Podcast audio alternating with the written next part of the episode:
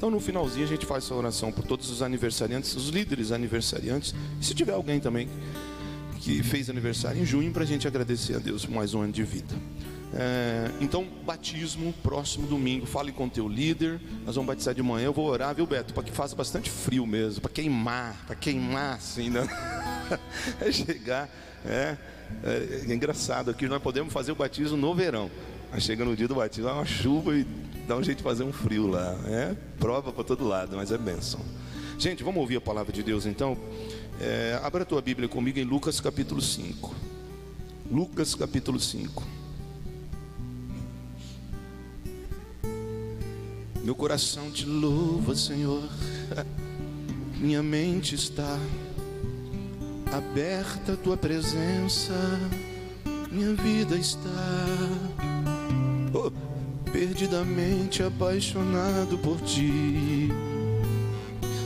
Abri a minha vida, confessei os meus pecados declarei as minhas culpas, não mais as ocultei.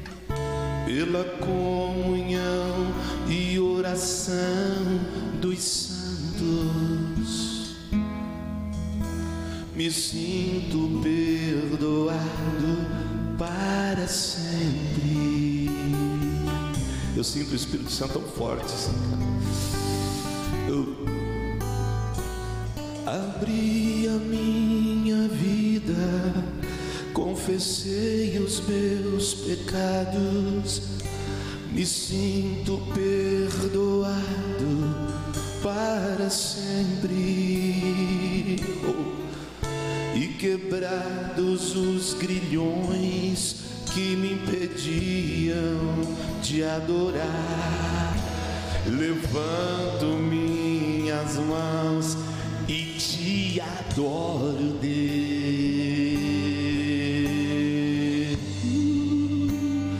Te adoro, Deus. E junto com os anjos eu te adoro. Te adoro, Deus. Ansiando por aquele dia junto dos santos, que todos juntos te adoraremos, Deus, para sempre. Oh, porque nós nascemos para te adorar. Oh meu Deus, depois a minha mulher bate em mim no final do culto, viu? Senão não paro de adorar e passo do horário. E aí eles brigam comigo depois. Vamos lá, gente, Lucas capítulo 5. Se deixa eu com o microfone na mão, cara, é só um violão, não precisa mais nada. Eu vou lá. Então já descobrimos quem é o culpado de atrasar o segundo culto. O segundo culto sempre é a Amanda e o Jefferson. Então. Lucas capítulo 5, vamos, é, é, é, nós precisamos ler, tá? Eu, eu, não gosto. Geralmente eu resumo tudo que eu posso para a gente ler o, o, menor texto possível da Bíblia e eu, eu procuro explicar aquilo. Mas esse aqui nós temos que ler. Então nós vamos ler do versículo 1, a partir do versículo 1 aqui. E eu queria que você abrisse a Bíblia e acompanhasse também. Lucas capítulo 5, versículo 1. Esse texto muito importante. Só tira um pouquinho desse retorno aqui, por favor, do teclado, mas pode deixar assim. Que diz assim: ó, Certo dia, estava na praia do lago Jesus, no, no, no, na praia do lago da Galileia. E a multidão se apertava em volta dele para ouvir a mensagem de Deus. Ele viu dois barcos no lago, perto da praia. Os pescadores tinham saído deles e estavam lavando as redes. Jesus entrou num dos barcos, o de Simão, e pediu que ele o afastasse um pouco da praia. Então sentou-se e começou a ensinar a multidão. Quando acabou de falar, Jesus disse a Simão: Leve o barco para um lugar onde o lago é bem fundo. Então você e os seus companheiros joguem as redes para pescar. Simão respondeu: Mestre, nós trabalhamos a noite toda e não pescamos nada. Ah, sentindo muita presença de Deus, cara. Oxe, que madaçou. Faz o que tu queres aqui, Senhor. Ah, essa igreja é tua, meu Deus. Eu te amo, Deus. Eu te amo, Senhor. Sim, Senhor. Sim, Senhor, esta cidade é tua, Deus. Faz o que tu queres, Senhor. Faz o que tu queres aqui hoje, Deus. Eu não vou limitar o teu mover nesse lugar, porque eu sinto que as barreiras de impedimento caíram exatamente agora, Senhor. Levanta essas pessoas como líderes, porque muito em breve eu sei que voltarás para buscar a tua igreja, Deus. E no nome de Jesus, que hoje seja destruído aqui todo ensinamento errado, toda letargia, toda inércia diante de ti, Senhor. Levanta hoje líderes, líderes, homens e mulheres, para fazer a tua vontade, Deus. E quando eu estiver ministrando a tua palavra, Pai, cura pessoas aqui hoje, Senhor. Pessoas que entraram aqui doentes, pessoas que entraram aqui com problemas, faz chegar a mensagem, faz chegar no WhatsApp, em qualquer função digital e virtual como sinal de que a tua presença é nesse lugar, meu Deus. Oh.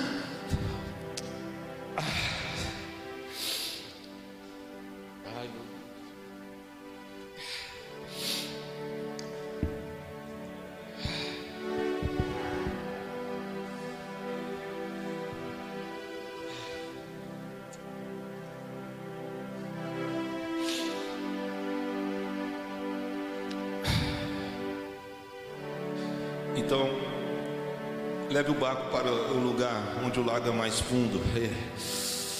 Então você e os seus companheiros joguem as redes para pescar.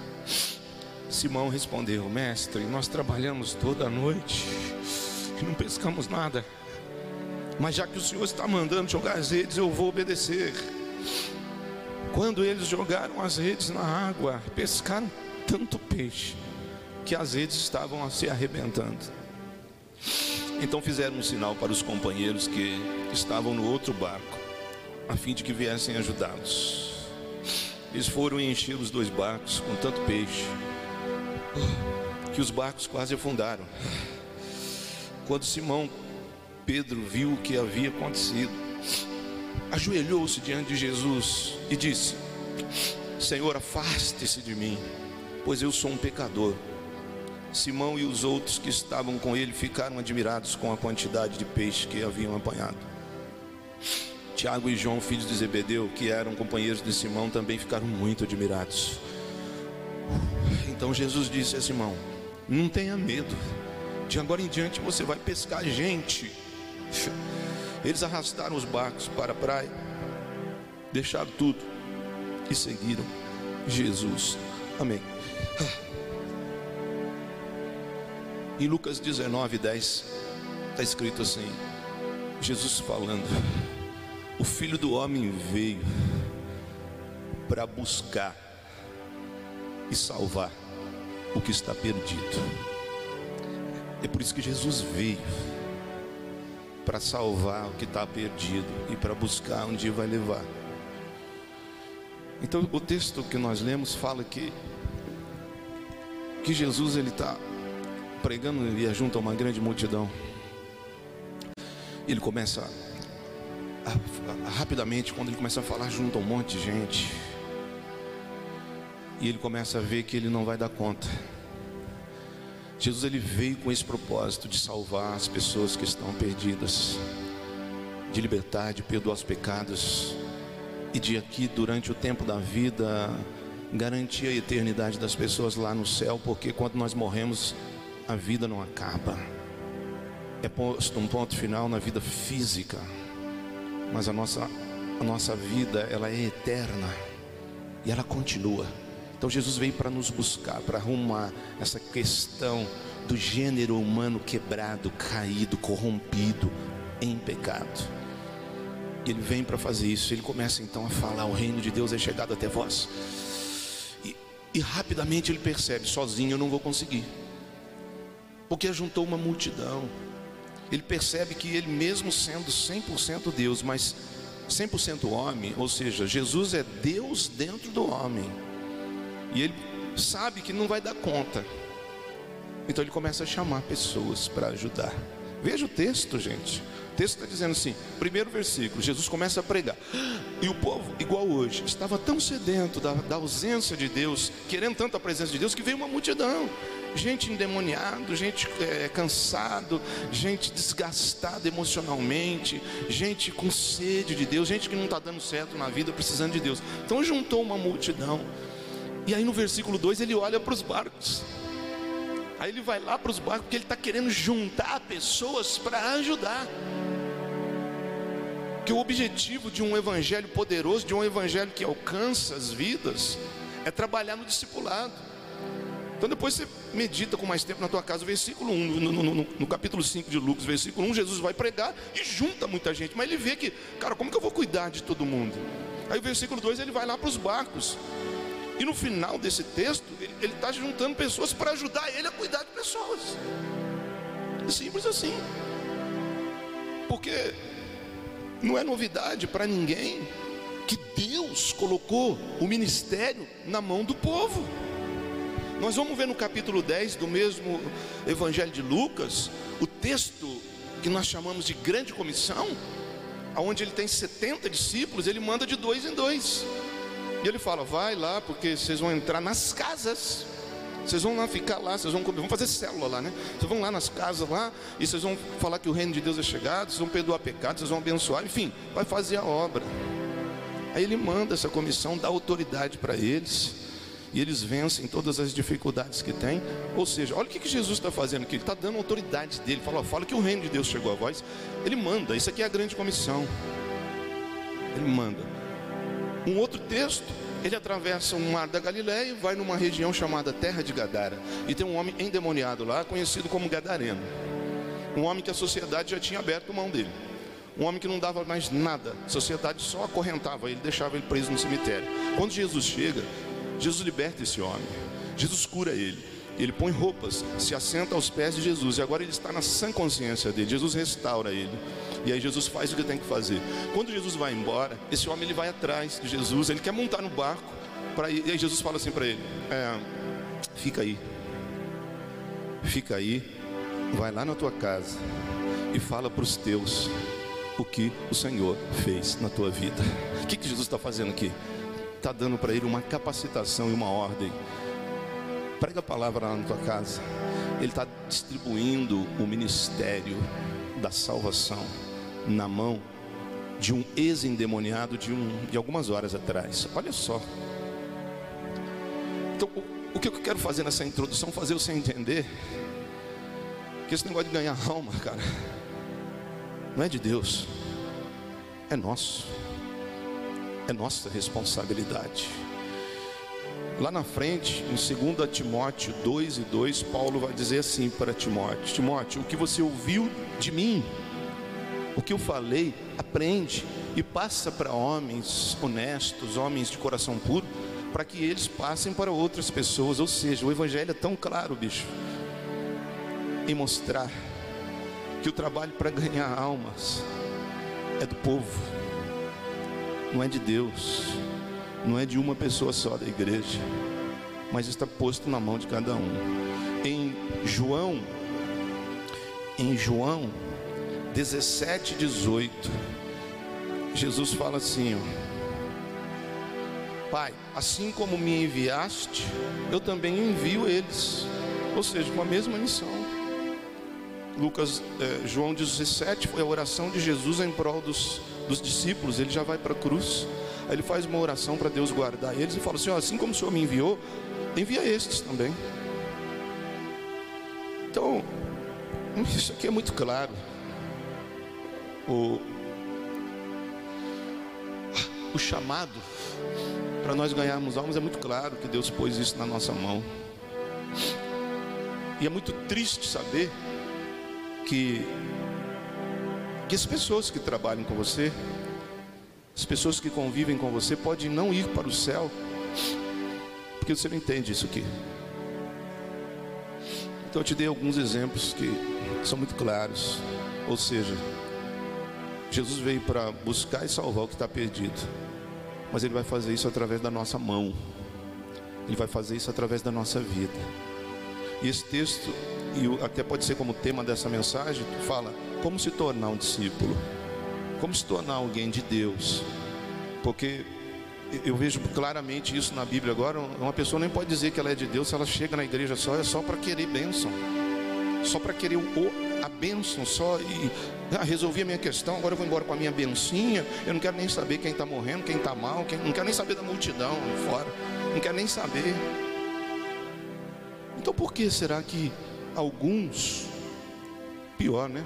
Que a maioria, eu falo nas igrejas em geral, por que será que a maioria põe dificuldade em algo que Jesus tem sido tão claro? Então quero te mostrar aqui o porquê disso. E no nome de Jesus que esse negócio caia e entre de verdade na tua vida para que você seja alguém na presença de Deus. Porque Deus não morreu por você, Jesus não morreu por você ficar sentado. Jesus não morreu para você ficar pescando. Mas ele foi, entrou no teu barco, entrou na tua vida, ele entrou na tua casa, ele te deu uma ordem muito clara. Porque existem pessoas que precisam do Espírito Santo que ele já pôs na tua vida. Precisa de pessoas, pessoas estão precisando aí procurando Deus em lugares errados. Eu creio que em cada casa de Caraguá existe alguém procurando por Deus lá. E às vezes está procurando em religião errada. E às vezes está procurando de forma errada. E nós estamos carregando a eternidade das pessoas na nossa vida muitas vezes não queremos fazer porque transferimos para outros uma responsabilidade que Deus pôs na nossa vida. Então, por que algumas pessoas não querem? Porque existem algumas provas que nós temos que passar para nos tornarmos um discípulo, para nos tornarmos alguém com um chamado, para nos tornarmos os apóstolos desse momento, da última hora. Então, a primeira coisa que eu destaquei nesse texto aqui, a primeira prova que às vezes nós não passamos é a prova da obediência. Que, tá, que eu tirei do versículo 4. Versículo 4 diz assim: que Jesus entra no barco de Pedro e fala para ele: ó, leve o barco para o fundo e jogue as redes para pescar. Então fico pensando. Aí Pedro obedece e vai lá. Por que, que nós resistimos a essa ordem de evangelizar, cara? De querer tentar levar a nossa vida, buscando as coisas que nós queremos, ignorando a ordem clara de Deus. Se é tão claro isso, se no início, esse aqui, capítulo 5 de, de Lucas, é o início do ministério, ele está conhecendo os discípulos agora, e no primeiro contato dele, quando ele está é, montando a equipe, a primeira coisa que ele fala, de agora em diante você não vai mais pescar peixe, você vai pescar homens. De agora em diante você vai ganhar almas para mim. Então, o primeiro contato que as pessoas que vão formar a igreja têm com o dono da igreja, com o príncipe da paz, com o rei da glória, que é Jesus, a primeira coisa no início ele fala isso. No fim, ele vai falar a mesma coisa. Quando ele já ressuscita e, e, ele, ele é crucificado, três dias atrás, os discípulos ficam com medo, os discípulos ficam presos numa casa, e aí eles vão saindo, Jesus aparece para ele, e eles vão pescar, voltam a pescar, quer dizer, se desviam, né? De onde Jesus tira eles aqui, eles desviam, aí Jesus e não pega nada de novo, aí Jesus dá uma ordem, eles pegam peixe, e Jesus vai falar a mesma coisa para Pedro. E Jesus vai falar assim para ele: Pedro, você me ama, cara? Sim, te amo. Então cuida das minhas ovelhas. O que ele está dizendo, gente? Faz a minha obra, cara. Cuida das pessoas. Fala do meu amor. Conta a minha história. Conta as coisas que eu fiz na tua vida. Quer dizer, no início, ele fala isso. No final, ele fala isso também antes de ir embora. E aí, na hora que ele vai ascender ao, ao céu, ele fala de novo. Ele fala assim: ó, ide agora, todo o poder foi me dado no céu e na terra vocês que são meus aqui, ide por toda Caraguá, por todo o estado de São Paulo, por toda a terra, e prega o meu evangelho, e batiza eles, e discipula eles, façam com que eles se tornem discípulos meus, e eu estarei com vocês até o final. Esse, esse negócio mexe muito comigo hoje, porque que evangelho que nós estamos lendo? Por que nós distorcemos as coisas, queremos levar do nosso jeito, nadando contra a correnteza? Ou qual a dificuldade de entender uma ordem tão clara?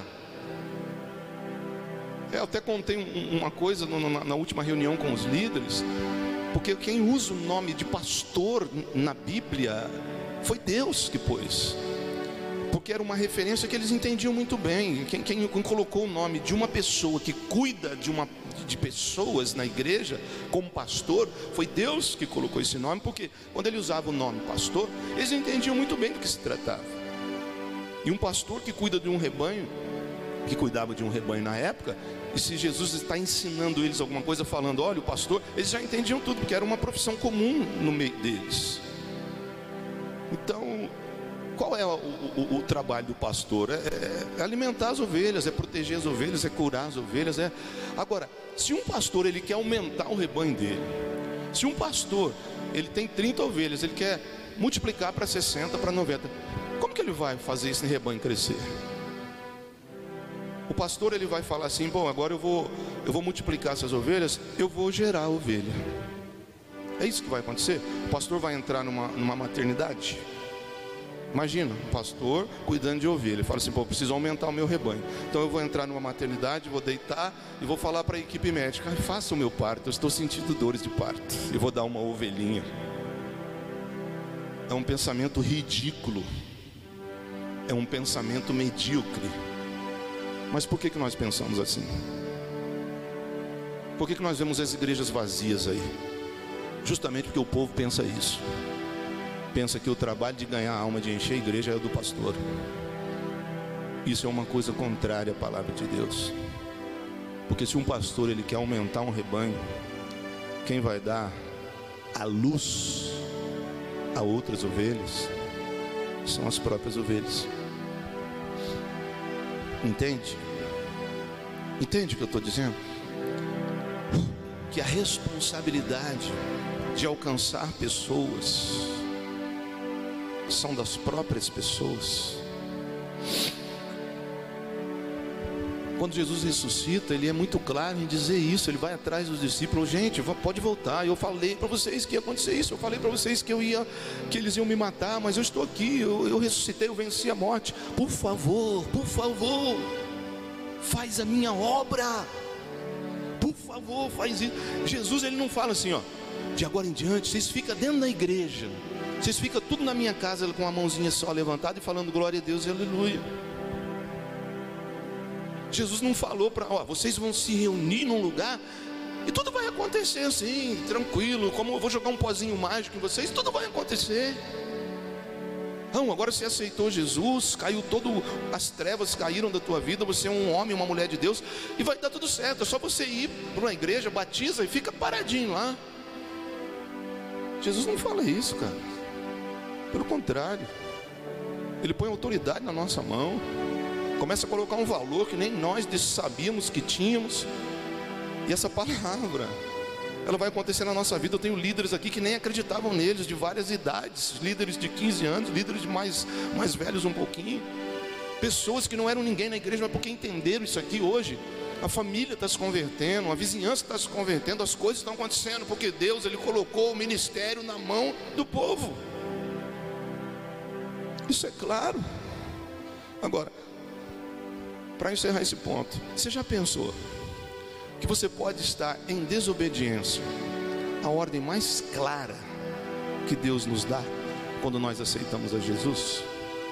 Você acha que a ordem mais clara, eu vou te abençoar, eu vou te enriquecer? Deus ele vai fazer tudo isso. Mas ele já falou como vai ser. Olha, eu vou te abençoar com todas as bênçãos que você precisa. Sabe quando? Quando você buscar os interesses do meu reino e a minha justiça, essas bênçãos vão correr automaticamente atrás de você. É assim. Essa é a ordem mais clara. Agora, se no início ele fala, de agora em diante vocês não vão se preocupar tanto com as coisas do mundo, vocês vão ser pescador de gente. Se no final, quando ele vai para o céu, ele fala, cuida das minhas ovelhas. Quer dizer, está sempre falando, ganha alma, ganha alma, ganha alma. E aí ele vai embora. Nós vivemos essa vida aqui. Naquele dia, naquele dia, quando você for colocado diante do Senhor, todos nós passaremos no tribunal de Cristo. Quando Jesus olhar nos teus olhos, que, que ele vai te falar? Qual seria a pergunta que ele faria para você? Se quando ele te conheceu, ele te dá uma ordem. Se no final ele te dá a mesma ordem. E deixa isso aí, eu garanto que eu vou ficar com vocês, mas se vocês fizerem isso aqui, deixar a preguiça de lado, deixar o relaxo de lado, deixar as coisas velhas de lado, e, e é difícil? É, mas eu já te dei a vitória, eu vou estar com você. Naquele dia, qual será a pergunta que ele vai fazer? Será que ele vai perguntar para você: Olha, estou muito feliz com você, João, José, Antônio, estou muito feliz com você. Oh, você comprou duas casas lá na terra, né? Oh, deixa eu te parabenizar. Oh, você comprou dez carros lá. Será que isso vai fazer alguma diferença para Deus? Nossa, você comprou vários celulares. Nossa, você foi tão abençoado. Né? Cara, é óbvio que ele vai perguntar: quantas almas? Quantos frutos? Pensa nisso. Segunda prova dos discípulos.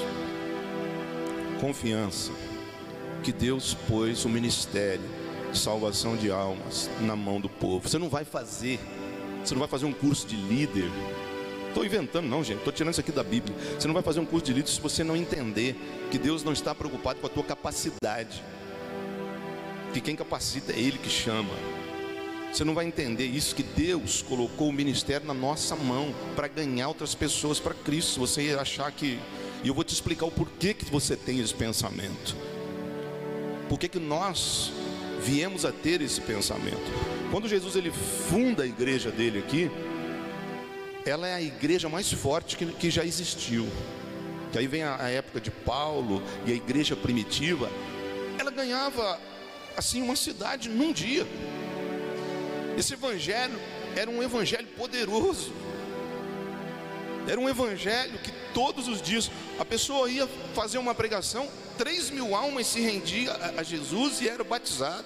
E a palavra de Deus diz: todos os dias o Senhor acrescentava almas à igreja.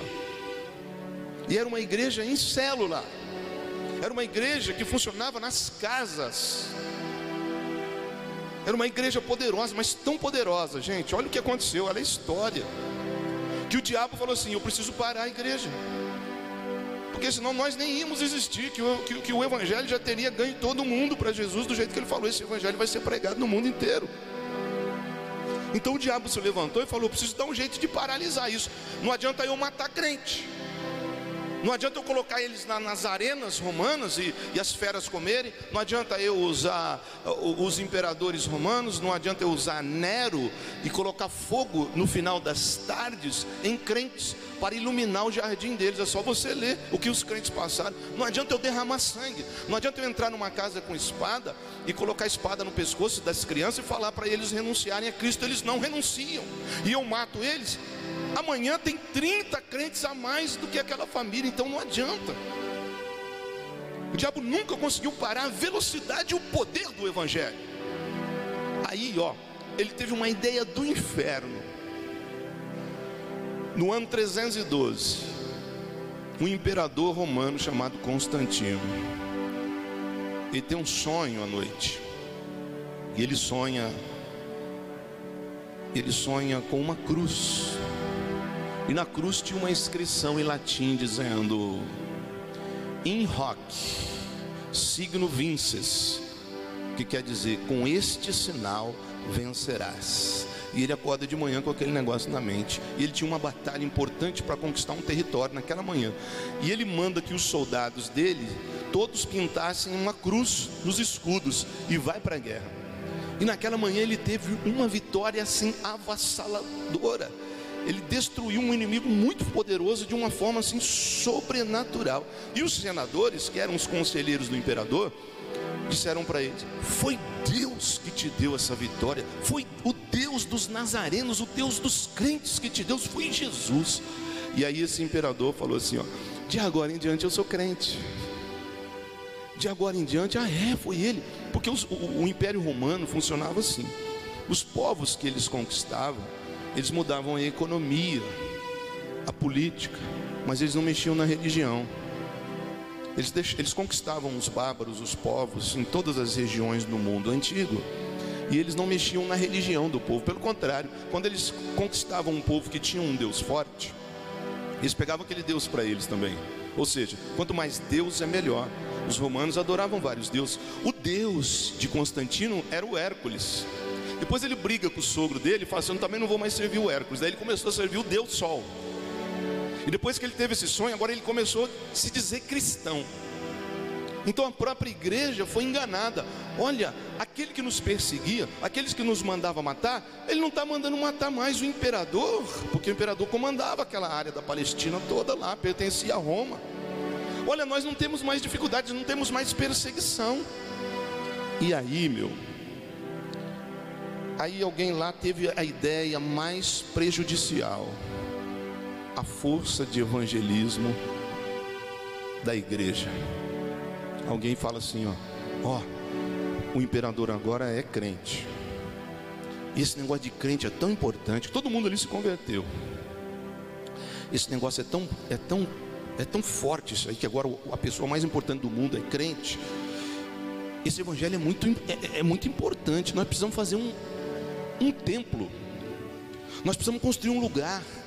E aí começaram a disseminar a ideia de que o evangelho, por ser uma coisa tão importante, tinha que ter um lugar reservado para eles. E aí começaram a construir catedrais, começaram a construir templos bonitos, com mármore, com coisas assim fenomenais.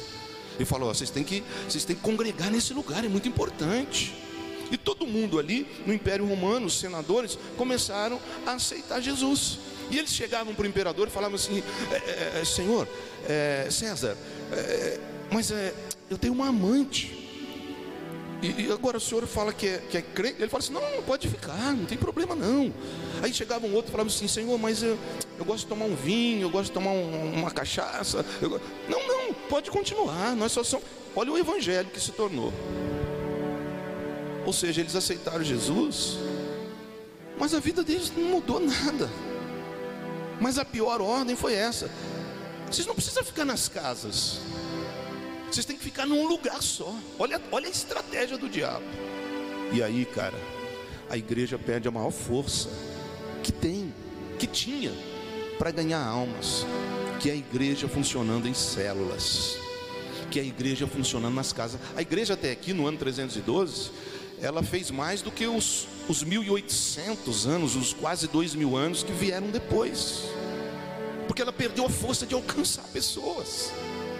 E alguém depois vai dizer assim lá: olha, é, as escrituras são muito importantes. Os leigos não podem interpretar as escrituras. Quem pode ler as escrituras são só, é só o clero. E aí a igreja romana, a igreja apostólica romana recolhe a Bíblia e tira a palavra de Deus da mão do povo, a população fica analfabeta, a população fica em trevas. Tudo isso se acompanha na história da igreja. E aí matavam pessoas com o um pano de fundo da Inquisição, dizendo que eles eram heréticos. E veio mais uma ordem, dizendo assim: olha, para pregar essa palavra não pode ser qualquer pessoa para pregar esse evangelho, porque o imperador é crente, tem que ser alguém muito importante. Entendeu o que aconteceu na história, cara? Quando nós viemos aqui no Brasil, que se despertou para isso um pouco mais tarde, eu, eu quando aceitei Jesus há 21 anos atrás, nós pegamos o resquício disso daí. Porque quando aceitávamos Jesus lá atrás, sabe o que a gente queria ver? Só pregação. Porque nós pegamos essa herança a gente só queria ver pregação. A gente juntava dinheiro para ir nas conferências em todo lugar do Brasil para ficar vendo um pregador. Uau, uau, glória ao pregador. E, ninguém ganhava ninguém para Jesus. A gente só queria estudar a palavra. Por quê? Porque pegamos essa herança satânica desde o ano 312 aqui, ó. O evangelho quase morreu. Agora eu te pergunto: foi isso que Jesus falou? Foi isso que Jesus falou? Em algum lugar na tua Bíblia você vai ver escrito que Jesus fala assim: olha, quem pode pregar a minha palavra é só os eruditos. Pelo contrário, Paulo vai dizer assim: ó, Deus escolheu os fracos para confundir os fortes. Deus escolheu os loucos para confundir os inteligentes. Deus ele quer as pessoas desprezíveis e desprezadas da sociedade, para que toda a glória seja dele.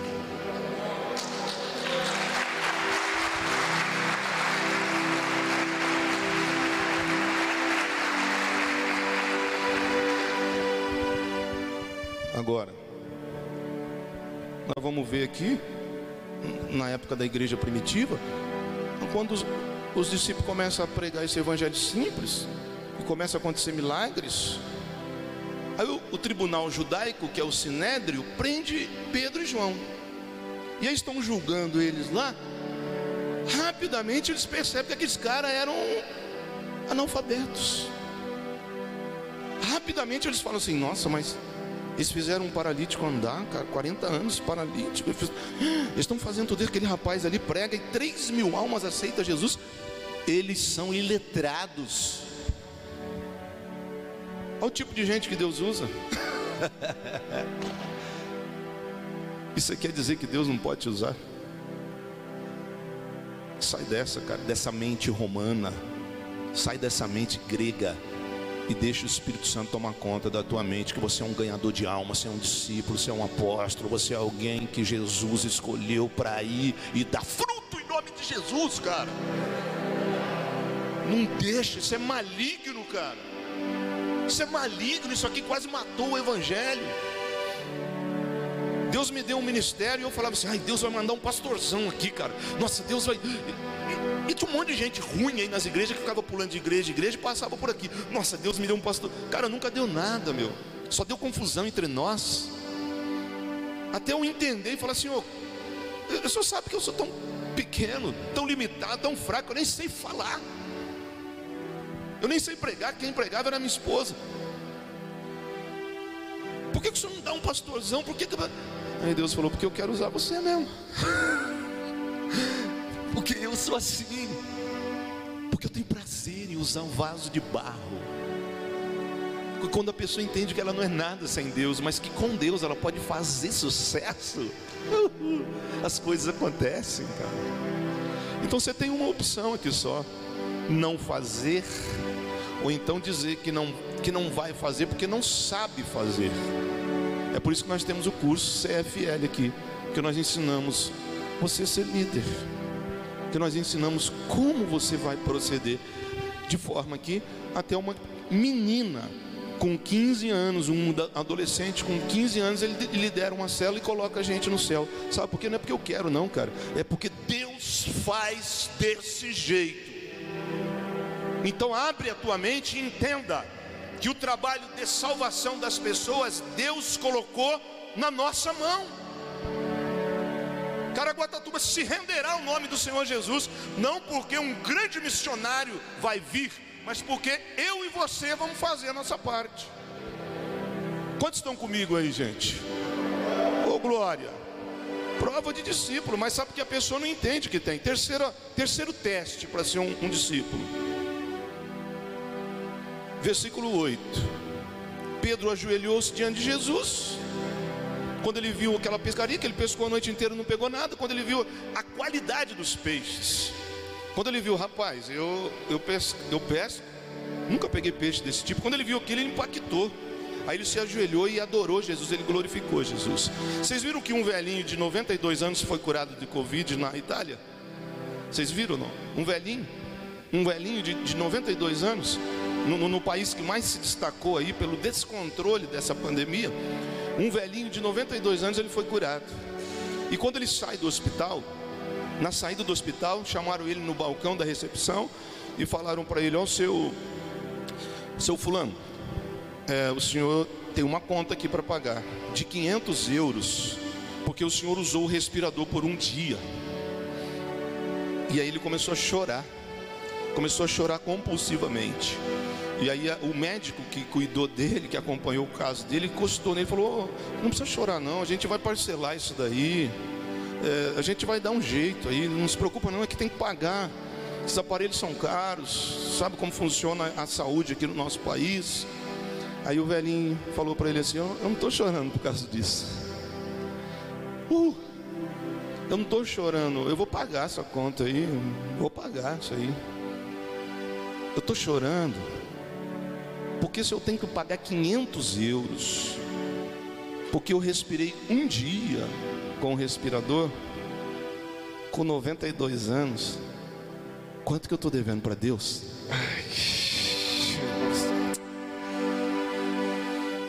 eu estou chorando, porque eu estou sendo grato a Deus pela vida.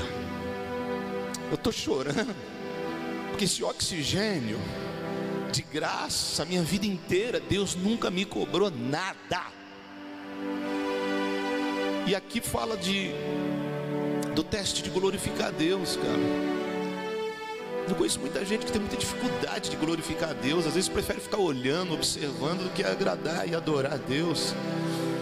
Eu, eu já trabalhei muito, dez anos, é, dez anos com ministério próprio, mas mais, mais sete anos atrás, eu fiquei 17 anos na igreja, na tradição. Eu conheci todo tipo de pregador que você imaginar, convivi com eles.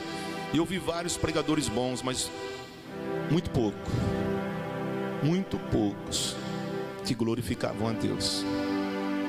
Até por causa disso que eu contei para vocês, talvez eles venham dessa herança de querer só pregar, pregar, pregar, entrega uma palavra aqui, vai embora, ninguém tem responsabilidade nenhuma. Na minha casa, eu tenho um quarto que eu adoro a Deus, que eu sei de onde eu saí. Toda casa que eu moro, eu tenho um quarto só para me encontrar com Ele. Que eu fico dançando aqui, não é para fazer graça, é porque eu gosto de glorificar a Deus, é porque eu amo Deus, é porque o que Jesus fez por mim nunca ninguém fez. Eu já tinha emprego bom, tinha mulher, eu tinha família, eu tinha casa própria, eu tinha carro, eu já tinha uma vida legal.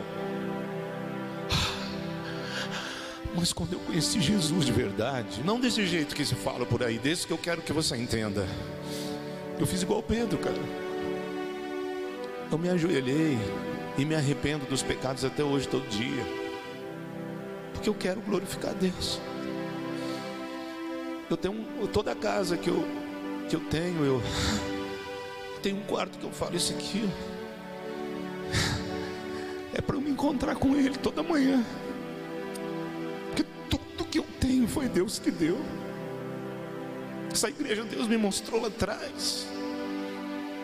E hoje o meu pensamento, ah, se você entendesse essa palavra e acreditasse que através da tua vida Deus pode fazer muito, nós vamos ter 10 mil pessoas aqui nesse lugar. Não é porque eu tenho condições e quero, é porque a Bíblia diz isso: que quando você prega, vem uma multidão, mas nós precisamos de gente para ajudar a cuidar. E quando eu estou adorando, nem adianta ligar, viu? Tem gente que já, já desligo na cara mesmo mas nem penso, né? A princípio eu já ponho lá no mudo, às vezes nem entro com o celular, eu entro com o violão só. E gente, falei, irmão, é, você ligou que dia, que horas? Ah, ih, sinto muito, mas nem senha vai adiantar. Que ali é, o grupo tá fechado já. A hora que eu tô adorando não tem para ninguém. Minhas filhas sabem, minha mulher sabe. Entrei com aquele quarto. Quando eu fechei a porta, pode me esquecer por alguns minutos. E toda hora eu passo lá. Fechou? Glorifica a Deus a tua vida, cara. Você vai entender isso melhor. Chega?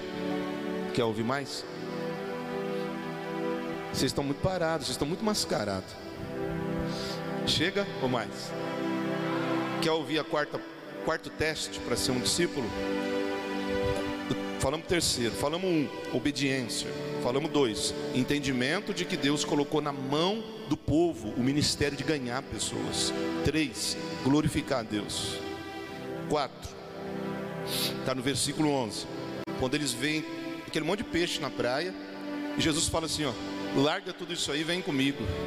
Aqui fala de renúncia. Se você não estiver disposto a renunciar, não é o pecadinho, não é amante, não é o baseado. Se você não estiver disposto a renunciar tudo, não vai dar certo. Eu, eu, eu sinto que eu estou falando aqui, eu estou tirando a dúvida de muita gente. Eu estou fazendo um discipulado aqui hoje. Se você não estiver disposto, estou tirando da Bíblia. Quando eles veem aquilo, É tudo que eles precisavam. E Jesus fala assim: ó, larga aí, vem comigo, cara. Não tem nada na mão de Jesus. Eles olham para lá e para cá e eles seguem Jesus. Fala de renúncia. Renúncia, eu não vou usar o termo, a definição oficial de renúncia, mas renúncia, um, um termo bem, bem simples e prático para você entender, é abrir mão de tudo por Jesus. Renúncia é você abrir mão daquilo que você mais gosta por Jesus. Renúncia é você abrir mão daquilo que você mais precisa por Jesus. Entendeu? Por isso que às vezes algumas pessoas não dão certo, porque quer Jesus, quer fazer, mas uma menina tira, derruba o cara. Mas um namoradico derruba uma menina que está há muito tempo, que a gente coloca ela lá em cima como líder, vem um, um caso, uma noite no motel, às vezes até no, no carro. Derruba. Uma olhada num, num, filme pornográfico, ou seja, se você não renunciar, não dá certo. Então aqui cada um sabe o que precisa abrir mão, cara. Mas senão você não passa nessa prova. Como é que você vai ser um discípulo? Como que você vai ser alguém? Ai, ai eu, eu, não dizimo. Ai, eu tenho... Não vai dar, você tem que renunciar. Abrir mão de tudo que tenta tomar o lugar de Jesus na tua vida. É uma questão de fé, sim, ó. Cega, piamente. Eu vou confiar em Deus e vai dar tudo certo. É ter coragem de abrir mão. Aqui, ó, nós temos tantos testemunhos. Desde que nós começamos a trabalhar com o céu, tanto testemunho de gente que está sendo abençoado. E aí Deus, só para mostrar que Ele é Deus, nessa pandemia, onde gente está perdendo emprego, onde gente está fechando empresa, um monte de gente da igreja está sendo abençoado um monte de líderes, é gente que não podia ficar grávida, está ficando grávida, é gente conseguindo emprego no momento que não tem nada, é gente comprando carro, quase todo culto eu estou orando por uma chave de carro, crente comprando carro, porque entendeu que quem abençoa é Deus. Está cheio de bênção aqui assim. Gente, vamos parar. Nós não podemos usar a igreja como se fosse um supermercado, meu. Agora estou precisando de uma coisa. Eu venho aqui, fico, e está sendo tudo tão rápido, né? Gente está falando dois meses, aí as vidas estão sendo mudadas, a vida, a pessoa fica aqui, aí você pensa até que vai dar certo, aí consegue alguma coisa some. Como se fosse um supermercado mesmo. Vem aqui, ora, adora, fica crente, não, conta comigo, vai dar tudo certo. Põe um, uma oferta aí, um dízimo aí, pagando pela bênção. Aí a bênção vem, beleza, conseguiu o que eu queria, vai embora. Isso aqui não é supermercado, não, cara. Você vai dar certo com Deus quando você abrir mão, quando você renunciar, quando você entender que Deus te quer por inteiro. E tudo que você precisa está na mão dele. Além daquilo que nós conseguimos conquistar com os nossos próprios esforços. O que Deus pode nos dar é muito maior do que nós podemos conquistar sozinhos. Entenda isso. Pô, agora eu fiquei pensando, sabe? Naquele dia, lá no fim de todas as coisas, nós eu percebo assim que vai ser a pior coisa da nossa existência. Nós chegamos naquele dia e olharmos para trás com remorso, com o sentimento de que por que, que eu não fiz? Eu poderia fazer melhor. Eu vivi tantos anos na terra. Não fui, não sofri um acidente que me deixou paralítico. Não tive um acidente na vida. Tive saúde Morei numa cidade boa, linda, no mar lindo. Por que, que eu não ouvi o pastor falar aquele dia? Pensa nisso, cara. Nós vamos chegar naquele dia. E infelizmente muita gente vai pôr. Por que, que eu não fiz melhor? E a última coisa, que está no versículo 3. Disposição. Última coisa. Versículo 3: Jesus ele entra no barco de Pedro. E ele fala para Pedro assim: Afasta da praia. Eu vou usar o teu barco para pregar para a multidão. Gente, ele tinha trabalhado a noite inteira. Ele tinha a noite inteira trabalhado. Agora já amanheceu. Eles não pegaram nenhum peixinho. Estão lavando ali a, a rede. Frustrados sem dinheiro. Aí Jesus chega lá e fala assim: afasta o barco lá um pouco ali. Eu imagino Pedro pensando, né? Pô, eu trabalhei a noite inteira, será que você não vê que eu estou cansado? Mas ele obedece. E aqui mostra a disposição. Como Mateus, quando Jesus chama Mateus, ele está trabalhando, ele trabalhava para o governo, ele trabalhava na, na alfândega, na coletaria, coletoria dos impostos. E Jesus chega para ele e fala assim: Vem comigo, justo na hora que ele está trabalhando.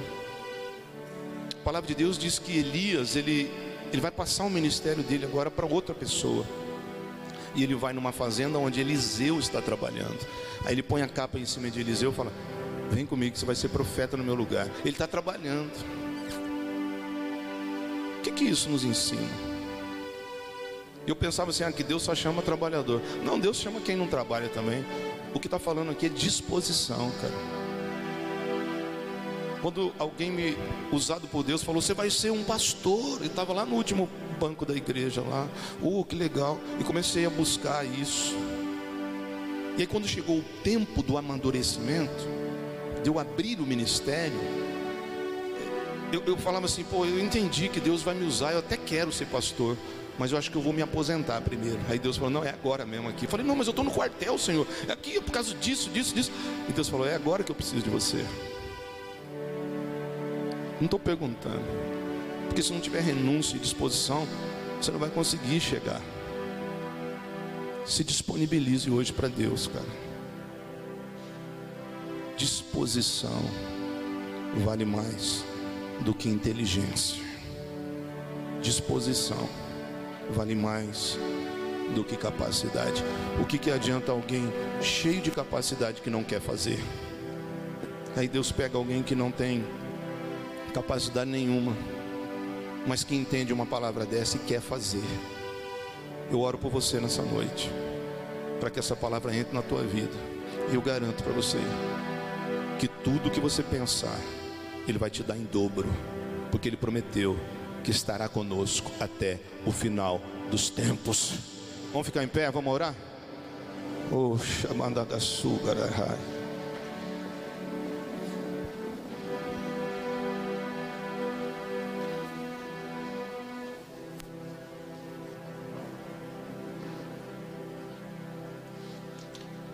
Oh meu Deus. Falei que eu apanhava no final, gente. É, eu penso assim que só o dedilhado não dá tempo de cantar, por causa da filha já está muito grande lá, eu vou orar por eles. Você entendeu? Tem alguém que quer aceitar Jesus aqui? Só dá um sinal com a tua mão, nem precisa vir na frente. Tem alguém que quer entregar a vida para Jesus? Alguém que quer se reconciliar aqui? Alguém que